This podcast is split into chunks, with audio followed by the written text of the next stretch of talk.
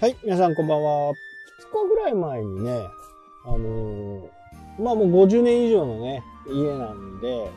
今年の、まあ、1月か2月ぐらいに、随分暖かくなった日があったんですよね。で、その時に、まあ、冬場は、こう、元栓を閉めてね、凍らないようにしてたんですけど、ちょっと暖かいから凍ってんのかなっていうね、まあ、ちょっとした出来心でね、開けてみたんですよ。で、あれ、どこも出ないなとかっていう風に、やっぱりまだ凍ってるんだっていう風に思って、で、一回その場から離れてね、ちょっと今の方に行って、でなんかね、変な音がするんですよね。家の中でね、ななんな、なんだろうとかって。で、玄関を、まあ、風、あの、土間の前にね、また風除室みたいのがあって、そこを開けた途端にね、まさかのね、なんか滝のような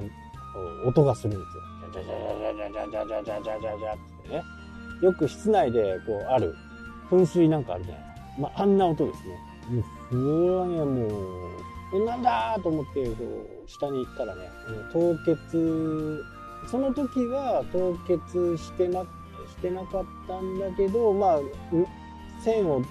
一つの線を上げた時に、すぐには出な出なくて、まあ、水圧とかでね、その溶けた部分がと、凍ってた部分が溶けて、水が出てきたと思うんですよね。で、いや、これはどうしたものかと。で、いろんな線を締めて、まあ、結構べちゃべちゃにはなったんですけど、まあ、車庫なんでね、車庫内なんで、まあ、べちゃべちゃべちゃになっても、まあいいんですけど、それが、だいぶね、あの、暖かくなってきましたんで、そのね、水道工事、工事屋さんをね、水道屋さんをやろうと思って、もうそこは全然使ってないところで、なのでまずね、配管、塩ビ管なんですけどね、まあ無理やりなんかどっかに水を持ってったような感じで、この塩ビ管を切って、で、そこにね、あの、キャップエンドみたいなのをして、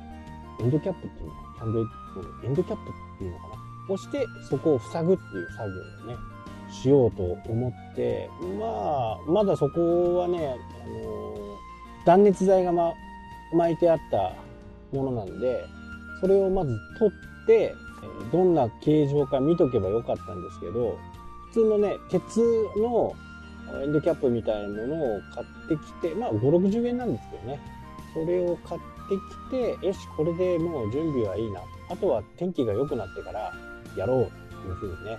思ってたんですけど、まあそれが一昨日水道屋さん、水道工事をね、一生懸命やって、まあホームセンターに2回ぐらいね、行って、これじゃねえ、これじゃねえって、もう最後はね、もう切った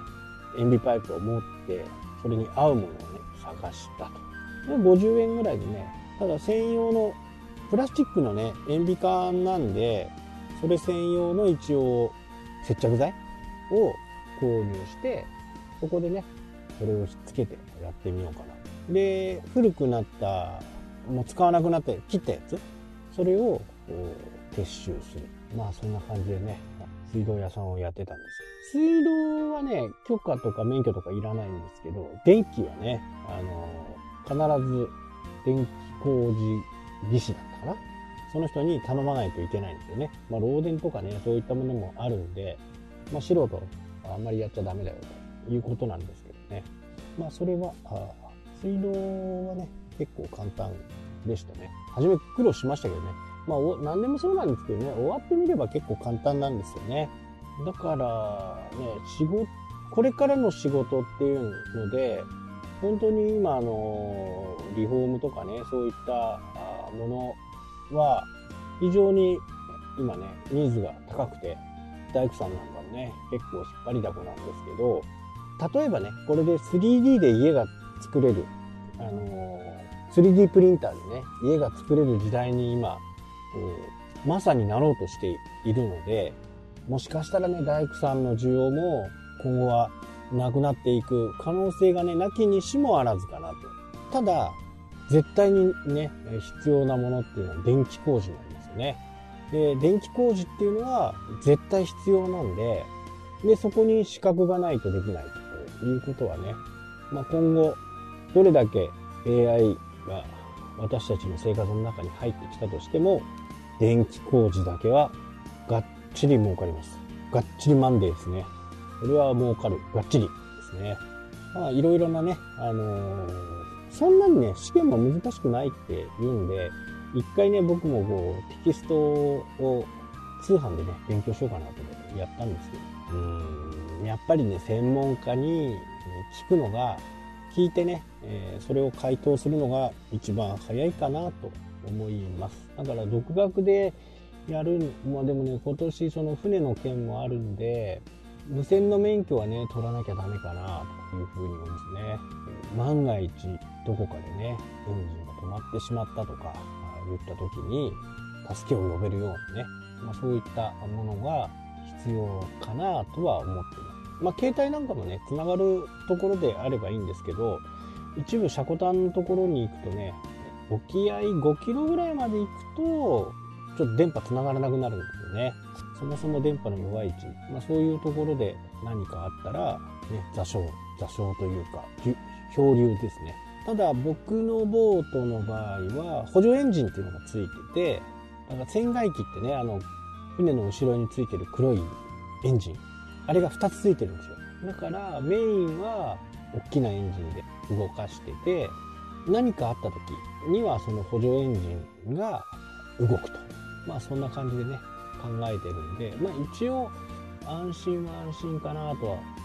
本当にね、本当の本当に何かこう困った時には、組合のね、えー、理事さんがいるんで、そこに電話をすればなんとか。まだね、船の友達なんかはいないんで、まあ徐々にね、増えてきそうではあるんですこればっかりはまだわからない。そうなると、土日に出てるんであれば、土日？